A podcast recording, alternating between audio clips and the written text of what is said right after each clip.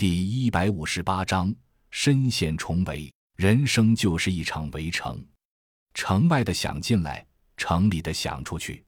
但有的城，估计人们一辈子也不愿进，比如死城。到了行动的时刻，每个人都觉得心砰砰直跳。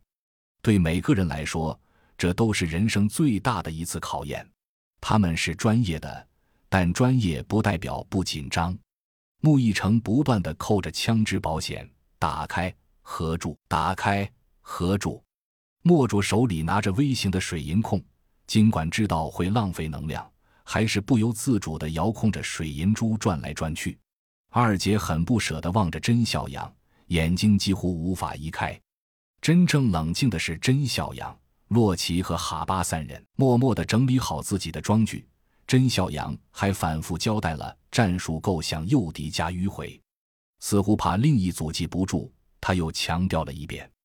二姐再次不舍得道：“小阳，你们那一组危险系数高得多，我想应该再增派你们一个人。”甄孝阳摇摇头，声音很轻，却很坚定：“不，你们的使命更重。记住，无论我们这边发生什么，你们一定要按计划走，绝不要打乱计划，盲目救人。”务必，务必，切记，切记！二姐还要说什么？甄笑阳已经掉下脸来，很是坚决，甚至有些冷漠的语气说：“时至今日，我们自己已经不属于自己，也不属于你我任何一个人。我们只能前进，不能后退。不论你们是否明白，是否理解，我们都只能如此。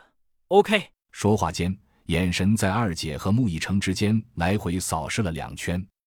明白。二姐低下了头，声音相当低落。穆逸成却脸庞涨得通红，他望着洛奇，洛奇给了他一个大大的微笑，对他点了点头。穆逸成也低下了头，手指使劲攥着衣襟。没有问题的话，出发。甄笑阳下令道，说着拿起武器和洛奇就准备出门。二姐猛地赶上前两步，甄笑阳停下脚步，回头看着二姐。终于张开双臂，给了二姐一个大大的拥抱。二姐眼中满含着泪水，却忍着不掉出来，松开了怀抱。甄笑阳笑着对大家挥挥手道：“好运。”洛奇很美节操的对着两位美女交出飞吻之后，兄弟俩扭头走了，很坚决，带着二姐的眼泪和穆逸成看不清表情的脸。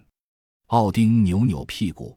亦步亦趋地跟着洛奇，跑得不亦乐乎，根本分不清什么离愁，什么烦恼。